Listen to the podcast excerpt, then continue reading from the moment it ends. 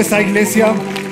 Bueno, para los que no me conocen o no me recuerdan, mi nombre es Juan Pablo Landines y mi esposa Diana Ramírez, para la que pido un fuerte aplauso. ¿Cómo estás? Muy bien, es un privilegio para nosotros estar hoy, eh, estar hoy acá compartiéndoles esta palabra. Bueno, alguien menor de 15 años que me diga qué es esto. ¿Cómo se llama esto, Pipe? Juan no sabe. Alguien mayor de 60 años que me. ¿Cómo se llama esto? Una pirinola. ¿Saben dónde fue fundada la pirinola? La crearon en Boyacá. Mentira, mentira. es un invento o un juego que inventaron hace muchos años y es mundial. Yo pensé también que era algo así como más local porque, porque la gente de uno como que juega pirinola. Yo no sabía qué era. ¿Tú eres menor de 15 años? bueno, entonces hoy vamos a jugar pirinola, pero como esto está muy chiquito, ustedes no pueden ver, nos trajimos una mega pirinola. Entonces mi esposa hizo el retiro del banco del mercado y vamos a apostar. Mi esposa es la que maneja la plata en la casa. Dale.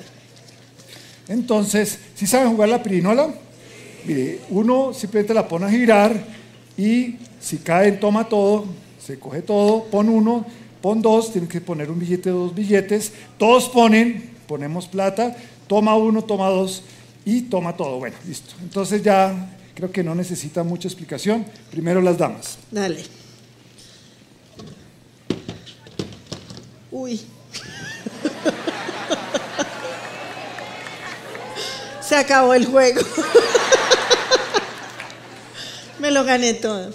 ¿Me puedo gastar la plata del mercado? Bueno, listo. Bueno, ese era lo que queríamos hacer esta tarde. Era más largo, pero.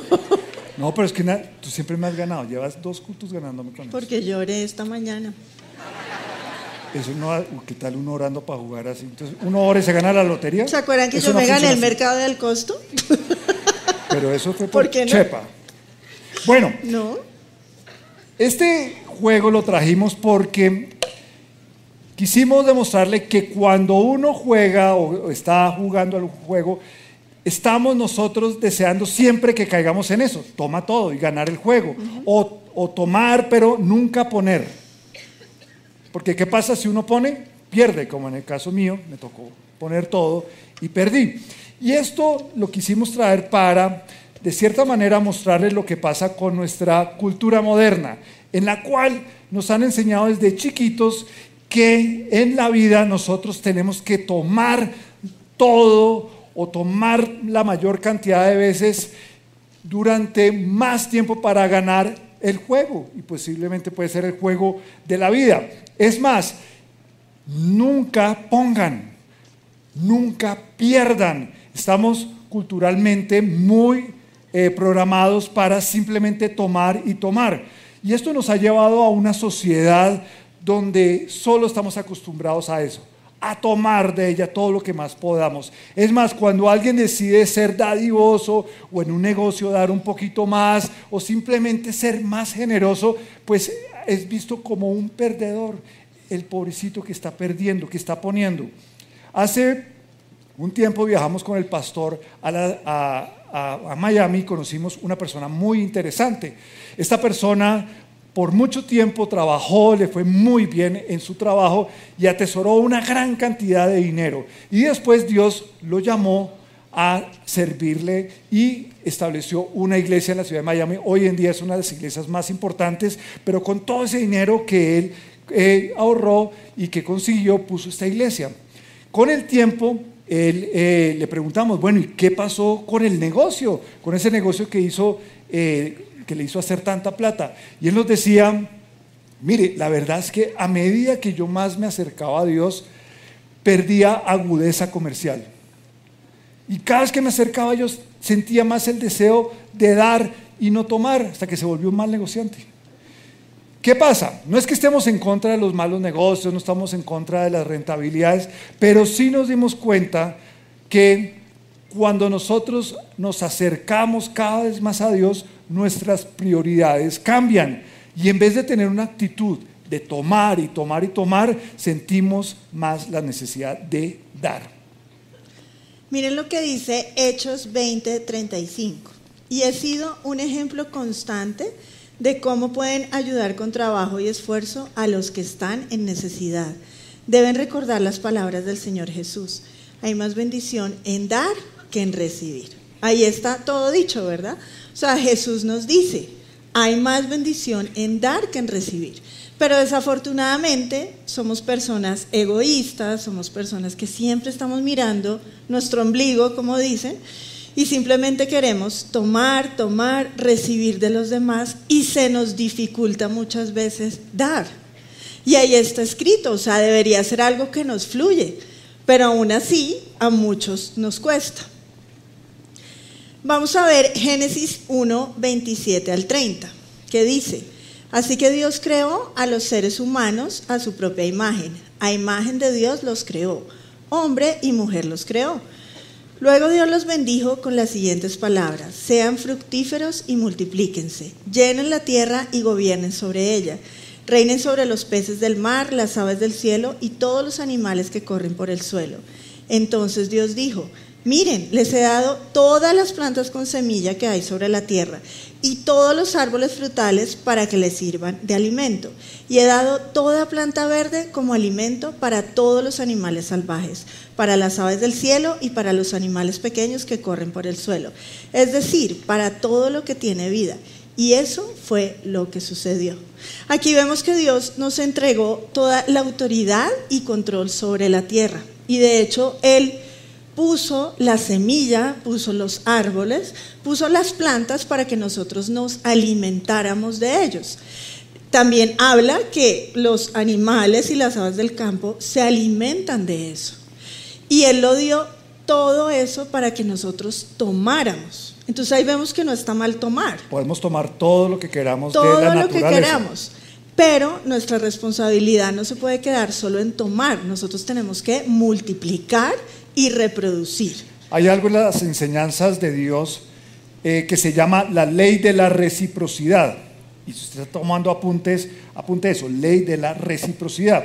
Y es un concepto que nos dice que si nosotros hemos recibido algo, y especialmente si hemos recibido algo de Dios, tenemos la responsabilidad de devolver o de dar. Es un, un, concepto que establece que cuando nosotros hacemos algo bueno por otra persona, esa otra persona se va a sentir motivada para hacer eso mismo por nosotros o por otra persona. Dios nos enseña en su naturaleza esta ley, la ley de la reciprocidad, que tenemos que devolver para que este ciclo funcione una y otra vez. Reciprocidad es lo que sostiene al mundo. Por ejemplo, miremos el ejemplo de un árbol.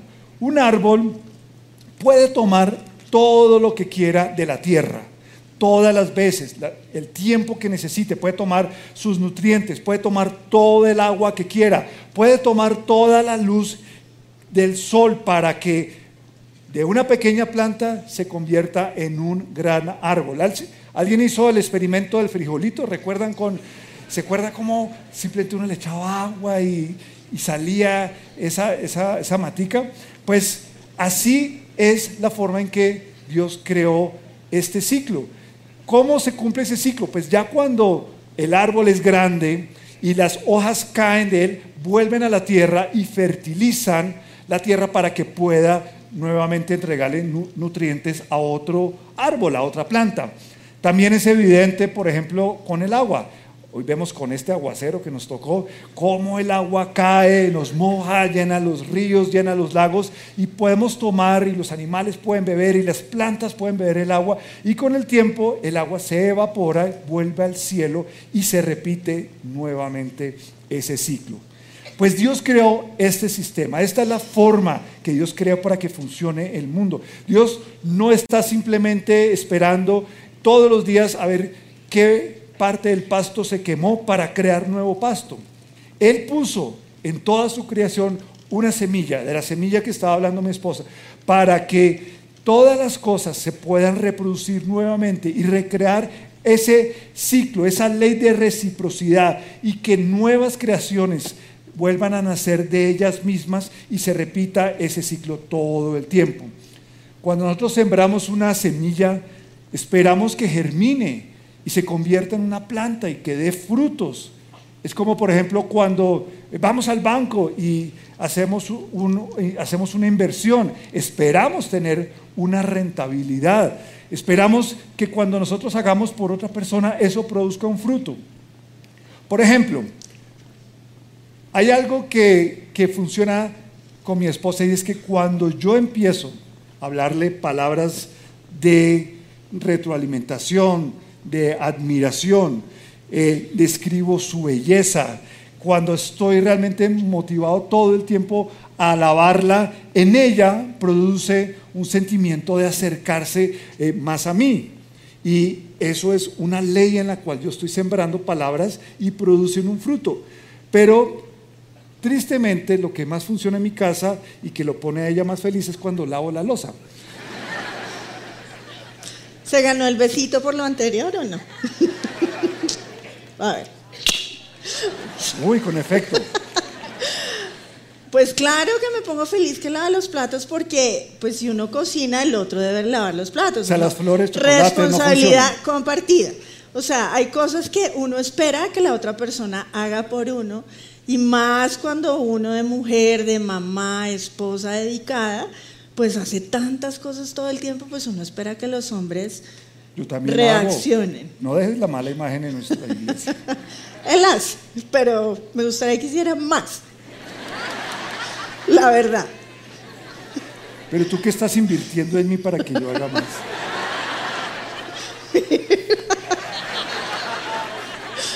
¿He invertido o no? Yo me lo como solito. Bueno, lo normal es que nosotros cuando recibimos algo, nosotros queramos retribuirlo. Eso es lo normal, lo que debería pasar. Por ejemplo, si nos invitan a almorzar a la casa de unos amigos, a comer, nosotros qué hacemos? Pues llevamos un regalo, llevamos un postre, unas flores, nos ofrecemos, ¿verdad? Pero existen las personas que le invitan a almorzar y dicen, súper, me ahorré la plata del almuerzo de hoy, ¿verdad? Entonces, no existe esa retribución, o sea, no, no les fluye, no la sacan. Y realmente nosotros nos damos cuenta que si nosotros sembramos generosamente y si nosotros retribuimos lo que nos dan, recibimos de la misma manera. Vamos a ver en la Biblia dos ejemplos de reciprocidad. Existe uno que es negativo y el otro que es positivo. Empecemos por el negativo está en Mateo 21, 19 y es em, la parábola de la higuera. Y dice, y vio que había una higuera junto al camino. Se acercó para ver si tenía higos, pero solo tenía hojas. Entonces le dijo, que jamás vuelva a dar fruto de inmediato, y la higuera se marchitó. La maldición de la higuera se dio porque esa plantica que estaba ahí fue una semilla sembrada, ella creció, ella se alimentó y ella tenía muy buen aspecto. Tomó todo lo que pudo de la tierra, de la naturaleza. Y creció y estaba, que era lo normal, que diera fruto. Y resulta que Jesús venía con sus discípulos caminando y vio la higuera y dijo, ay, me voy a acercar a la higuera a coger algo, a, a tomar el fruto. Y se dio cuenta que la higuera no había dado nada. La higuera estaba o sea, no produjo nada. Y Jesús la maldijo en ese momento. Y dice que al otro día la higuera estaba totalmente marchita y muerta. Entonces, si nosotros no aplicamos esa ley de la reciprocidad, nos puede pasar lo mismo.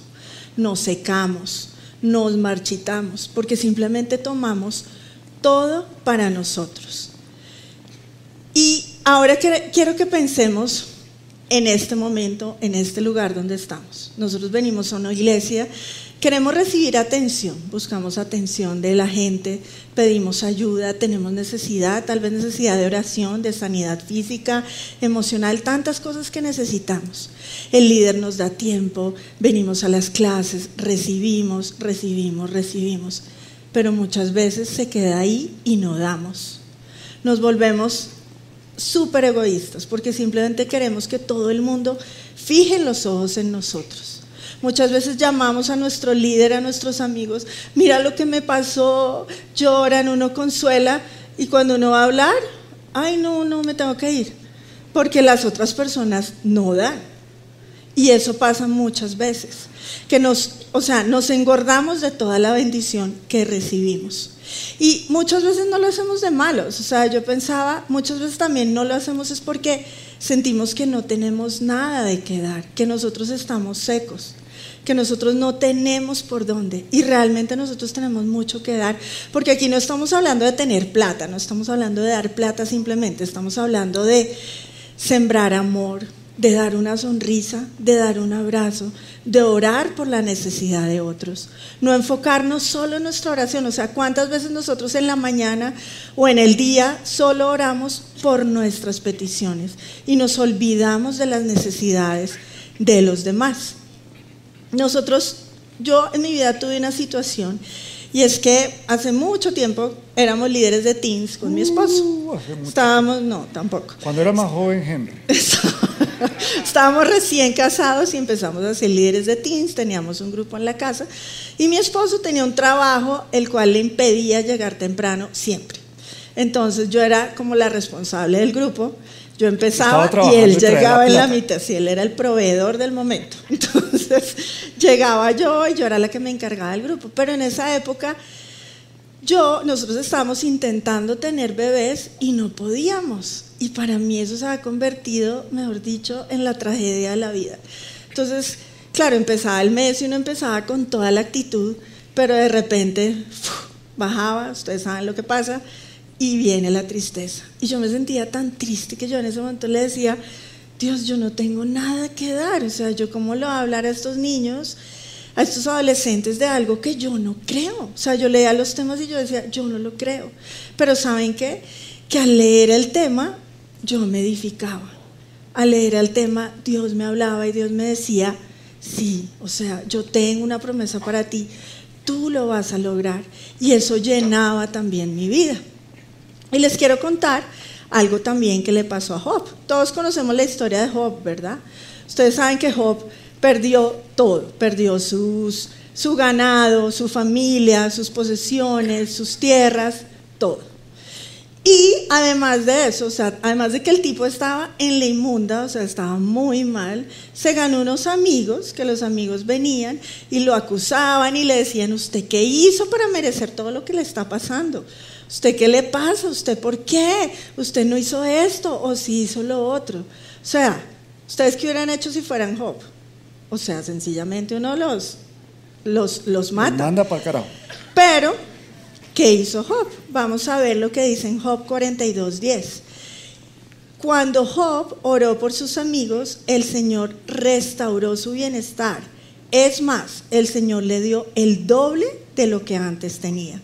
Y sigue diciendo, entonces todos sus hermanos y hermanas, anteriores amigos, vinieron y festejaron con él en su casa. Fíjense que cuando Job empezó a dejar de preocuparse de él mismo, de sus problemas, y empezó a orar por los demás, Dios lo empezó a bendecir. Y era duro porque realmente él no tenía de dónde orar, pero lo hizo. Y él, él hubiera podido quedarse amargado, triste, reprimido, pero no, no fue así. Él dice que fue bendecido y recuperó todo lo que había perdido. Ahora vamos a ver el ciclo positivo. El ciclo positivo y es, es cuando hay realmente reciprocidad. Empezamos a crear ese ciclo de entregar y dar. Y esto nos lleva a palabras tal vez que nos gusta mucho oír. Prosperidad, éxito. Y realmente podemos soñar con eso porque esa fue la manera que Dios hizo su creación, con el objetivo de que esta reciprocidad funcione todo el tiempo y permanezca dando frutos de manera permanente. Vamos a ir a una historia que está en Segunda de Reyes 4, del 8 al 13, y es la historia de Eliseo y la mujer de Sunem. En el versículo 8 dice lo siguiente, cierto día Eliseo fue a la ciudad de Sunem y una mujer rica que vivía ahí le insistió que fuera a comer a su casa. Después, cada vez que él pasaba por allí, se detenía en esta casa para comer algo. Versículo 9 dice, entonces la mujer le dijo a su esposo, estoy segura de que este hombre que pasa por aquí de vez en cuando es un santo hombre de Dios. Construyamos un pequeño cuarto en el techo, en un cuarto para él y pongamos una cama, una mesa, una silla y una lámpara. Así tendrá un lugar donde quedarse cada vez que pase por acá. Cierto día, Eliseo regresó a Sunem y subió a ese cuarto para descansar. Entonces le dijo a su sirviente Giesi, dile a la mujer sunamita que quiero hablar con ella. Cuando ella llegó, Eliseo le dijo a Giesi, dile, agradecemos tu amable interés por nosotros. ¿Qué puedo hacer por ti? En esta historia nos damos cuenta que esta mujer, cuando se dio cuenta que este era un hombre de Dios, que tenía sus necesidades, hizo algo por él, hizo una habitación, hizo algo que, que él necesitaba. Pero lo más interesante de esta historia es que no hubo ninguna motivación, no había motivos egoístas, ella no estaba esperando nada a cambio. Lo hizo por simple bondad, porque simplemente había una necesidad. Fue muy generosa con Eliseo y construyó este lugar especial para él. Eliseo, a cambio de su generosidad, le manda a preguntar esto, ¿qué puedo hacer por ti? Y yo quiero que usted se voltee a la persona que está al lado que conozca y dígale, ¿qué puedo hacer por ti?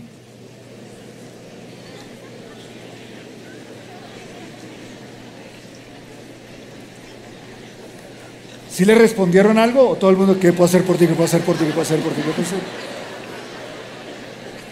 Es más, si la persona que está al lado no la conoce, dígale, ¿puedo orar por ti? Como decía mi esposa, muchas veces no tenemos que dar, pero saben que una oración, una palabra de ánimo es suficiente para la necesidad de muchas personas. Es algo que tenemos que empezar a hacer más frecuentemente. Y tome la iniciativa y busque la manera de dar o devolver a otros. ¿En qué? Pues pídale a Dios que le revele. Por ejemplo, nosotros en nuestra casa, nosotros hacemos juiciosamente nuestro, nuestro flujo de caja y tenemos un rubro especial para, llamamos ofrendas. Y simplemente lo dejamos ahí y nos ponemos a orar. Señor, revélanos un nombre, una persona que simplemente tú nos digas, dale ese dinero a esa persona. Y lo hacemos cada mes. Ahora, le confieso que a veces se nos olvida, porque a veces estamos muy preocupados. O a veces no es fácil, porque yo digo, yo tengo necesidades que no han sido cubiertas y esa plata me serviría. Pero no es la enseñanza. Pero, Pero hay que confesar, ¿o no? Pero esa plata no se toca, esa plata es para el Señor. Eso es un principio. Y es un principio que Dios nos enseña para tener una buena vida. Lucas 6:31 nos dice, traten a los demás como les gustaría que ellos los trataran a ustedes. ¿Y por qué nos preocupó esto? ¿Por qué sentimos que debíamos predicar de este tema? Y es que estamos muy mal acostumbrados y solamente queremos tomar y tomar y tomar. Y no tenemos la urgencia de devolver. Y ojo con lo que dice eh, esta frase, la generosidad siempre nos llevará a la reciprocidad. ¿Qué puedo hacer por ti? Proverbios 11:25 dice, el alma generosa será prosperada y el que sacia a otros, también él será saciado. Proverbios 3, 27 al 28 dice, no dejes de hacer el bien a todo el que lo merece cuando esté a tu alcance ayudarlos. Y ojo y atención con lo que sigue ahí porque aquí hay un mensaje de urgencia. Si puedes ayudar a tu prójimo, ¿cuándo? Hoy, no mañana, no la otra semana. Hoy, no le digas, vuelve mañana y entonces te ayudaré. Dios nos dice que tenemos que estar dentro de este ciclo de bendiciones y para esto debemos ser recíprocos. Recordemos la ley de la siembra y la cosecha. Y recordemos que no podemos sembrar algo y esperar algo diferente. Volviendo a la historia, retomando el versículo 13, dice, Eliseo le dijo a Giesi, Dile, agradecemos tu amable interés por nosotros. ¿Qué podemos hacer por ti? ¿Quieres que te recomendemos con el rey o con el comandante del ejército? No, contestó ella, mi familia me cuida bien. Más tarde, Eliseo le preguntó a Giesi, ¿qué podemos hacer por ella? Ella no tiene hijos, contestó él, y su esposo ya es anciano. Llámala de nuevo, le dijo Eliseo. La mujer regresó y se quedó de pie en la puerta mientras Eliseo le dijo, el año que viene, por esta fecha, tendrás un hijo en tus brazos. No, Señor mío, exclamó ella, hombre de Dios, no me engañes así ni me des falsas esperanzas. Efectivamente, la mujer pronto quedó embarazada y al año siguiente, por esa fecha, tuvo un hijo, tal como Eliseo se lo había dicho. Miren que acá Eliseo le pregunta varias veces, ¿qué puedo hacer por ti? O sea, él no dijo, ay, tan divina, bueno, gracias, nos vemos, muchas gracias por toda tu generosidad. De malas como Sino que él, él insiste, insiste una y otra vez. Y de hecho le ofrece le ofrece posición, le ofrece poder, porque le dice, yo te puedo conectar con el rey, yo te puedo presentar con el Señor del ejército. Y ella contesta, no, yo estoy bien. Entonces es increíble porque vemos el corazón tan desinteresado con el que ella hace, con el que ella hizo, pues construirle esa habitación y darle la comodidad a Eliseo. Pero fíjense que más adelante dice, ella tenía un anhelo en su corazón que era tener un hijo en sus brazos. Y Dios respondió a su generosidad por bendecir a Eliseo. Ella tuvo esa bendición. Hay algo también que me llama la atención en esta historia y, le hice énfasis cuando la leí. Recuerden que la mujer era rica. ¿No se acuerdan de eso? Ya se les olvidó. La mujer era rica. Y ahí es donde sale el libreto de la novela Los ricos también lloran. Pero, pero no, realmente lo que nos llama la atención es que esta mujer que aplicaba esta ley de reciprocidad, simplemente su generosidad daba, la llevó a ser consciente de actuar de una manera que si nosotros lo hacemos, llegamos a ese lugar. Es un lugar donde definitivamente pertenecemos cuando nos damos cuenta que tengo lo suficiente para vivir y no necesito nada más. Y muchos tal vez piensan que cuando llegamos ahí Dios se va a olvidar de nuestras necesidades, pero no, simplemente es aplicar esta ley una y otra vez y otra vez hasta que podemos simplemente estar satisfechos con lo que tenemos. Este versículo nos muestra cómo una mujer satisfecha no necesitaba nada más, no necesitaba conocer al rey, Simplemente daba de pura generosidad, sin esperar nada a cambio porque tenía todo lo que necesitaba. Ahora, de la ley de la reciprocidad vemos dos cosas y nos enseña dos cosas. Uno, que dando podemos salir de nuestros problemas. Lucas 6:38 dice, dad y se os dará. Y eso empieza dando de lo que tenemos nosotros en la mano. O sea, no tenemos que esperar a, uy, a que nos salga el negocio para poder dar. No, nosotros en este momento, ¿qué tenemos? Tenemos amor, podemos orar por otra persona, podemos dar un abrazo. abrazo, una sonrisa, tantas cosas que la gente en este mundo no recibe. Y eso va a ser multiplicado. Y lo segundo es que lo que estás dispuesto a hacer por otro determina lo que Dios está dispuesto a hacer por ti. Efesios 6, 8 dice, el bien que cada uno hiciere, ese recibirá del Señor. Y también vemos en la Biblia que el mayor ejemplo es Jesús. Él estableció la manera en cómo debemos dar a otros y lo dio con su propio ejemplo.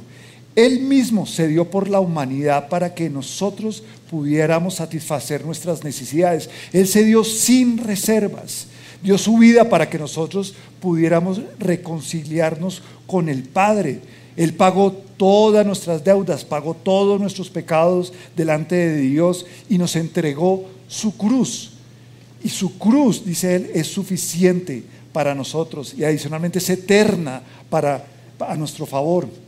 Por eso él quiere que nosotros también nos demos a los demás de la misma manera que él se dio por nosotros que entreguemos nuestra vida en servicio por las otras personas. Si usted voltea y mira alrededor, esta iglesia está llena de servidores, porque son personas que saben que tenemos que devolver algo de lo que nosotros hemos recibido. Un aplauso para nuestros servidores. Entonces recordemos, cuando damos, igualmente recibimos. Esa es la ley de la reciprocidad divina. Tú das y Dios te da a ti. Y no tenemos que esperar a que sea demasiado tarde. Em, a principio de este año pasó una situación con una niña que trabaja con nosotros en la cual su condición de salud cambió radicalmente. estaba perfecta y de repente tuvo un diagnóstico súper difícil, le tuvieron que operar, todo. Cuando ya, gracias a Dios, ella estaba en recuperación, ella le decía a Juan Pablo, yo no tenía ni idea la cantidad de gente que me quería y oraba por mí. Entonces yo digo, ¿por qué tenemos que esperar a que pasen cosas difíciles, a que alguien esté enfermo para orar? ¿Por qué tenemos que esperar a que alguien esté en esas condiciones para decirle, tú eres importante para mí? Yo te quiero, tú eres una persona especial. Esas son palabras que llenan de vida, que pueden transformar la vida de una persona y que a la vez nos van a bendecir a nosotros. Porque si nosotros estamos dando bendición, esa bendición se va a devolver en nosotros, en nuestros hijos, en nuestros nietos y en todas las generaciones.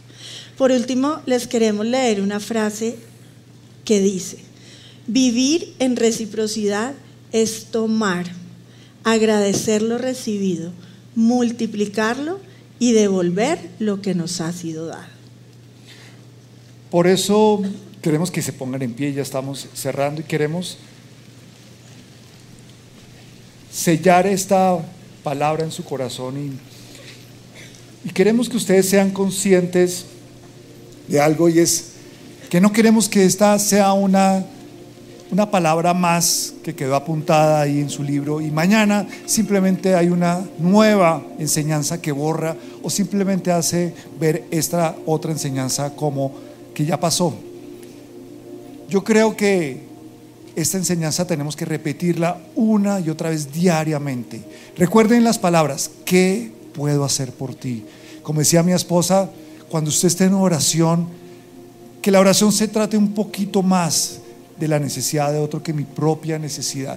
Y ahí vamos a darnos cuenta cómo nuestra vida empieza a ser transformada. Esto es una ley divina. Si usted me pregunta, bueno, ¿y en qué libro de finanzas o de prosperidad está esto? No, está en la Biblia. Esa es la manera en que Dios espera que como hijos de Dios nos comportemos. Señor, en este momento, Señor, hoy te pido que tú estés al lado de cada persona que está en este lugar, al lado de las personas que están en el teatro, Señor. Yo sé que tú estás en este lugar, esta es tu casa y tú habitas donde tus hijos habitan, Dios. Hoy te pido, Señor, que, que nos hagas reflexionar un poco acerca de esta palabra de Dios. Y yo sé que tú quieres poner en el corazón de cada uno de los que está acá un nombre yo le pido que usted diga a Dios, Dios dame un nombre, dame una revelación de una persona que tal vez necesita simplemente un abrazo. No estamos diciendo que, que tenga que ser dinero, no. Tal vez necesita una palabra de ánimo. Tal vez necesita oír las palabras, bien hecho siervo fiel. Tal vez necesita un abrazo. Dios nos ha dotado con la capacidad de hacer algo por otra persona. Ahí es donde se manifiesta la grandeza de un hijo de Dios cuando está dispuesto a sacrificar su comodidad, sacrificar tal vez su dinero por otro. Señor, hoy te pido que cada persona que está acá sea motivado por tu mismo Espíritu Santo para entregarnos por otros en servicio, Señor. Hoy te pido que podamos entender la ley de reciprocidad y podamos sentir la urgencia y la responsabilidad de hacer algo, de devolver algo de lo que tú has hecho por nosotros, Dios. Porque yo sé que has hecho grandes cosas y estamos muy agradecidos por todo lo que nos has dado, Dios. Por eso queremos responder a eso. Y una forma de sentir que somos parte de ese plan divino es simplemente rendirnos a Él. Levante sus brazos. Es una forma de decir, Dios, aquí está mi vida. Hoy suspendo cualquier expectativa para mí. Señor, úsame para bendecir también a tu pueblo, Señor, a tu iglesia, a mis amigos. Usted no necesita darle simplemente a los cristianos, tal vez es un familiar que no conoce de Dios. Dios, usa estas manos levantadas, sean una forma, Señor, que estamos dispuestos a hacer tu voluntad, Dios. Señor, habita en cada uno de ellos, Dios. Y Señor, te damos gracias. Gracias por lo que somos. Gracias, Señor, por lo que hemos recibido de tantas personas. Y gracias, Señor, más por lo que hemos recibido de ti. Gracias, Jesús, porque tú moriste en esa cruz por amor a nosotros. Porque tú nos diste el mayor ejemplo. Porque tú olvidaste tu dolor por amor a nosotros, porque tú diste tu vida sin reservas. Por eso yo hoy te pido que podamos verte en esa cruz y podamos ver cómo tu poder se perfecciona en nuestra debilidad, como nosotros, al ver tu ejemplo, podemos ser multiplicadores de lo que tú nos has dado, porque tú eres ese, ese ejemplo que murió, que fue maltratado, pero también resucitó para darnos la vida eterna, para darnos el perdón de pecados, para llevarnos a otro nivel de vida, de vida en abundancia, Señor. Yo te doy gracias a ti, Señor, y yo te alabo y te bendigo, Señor.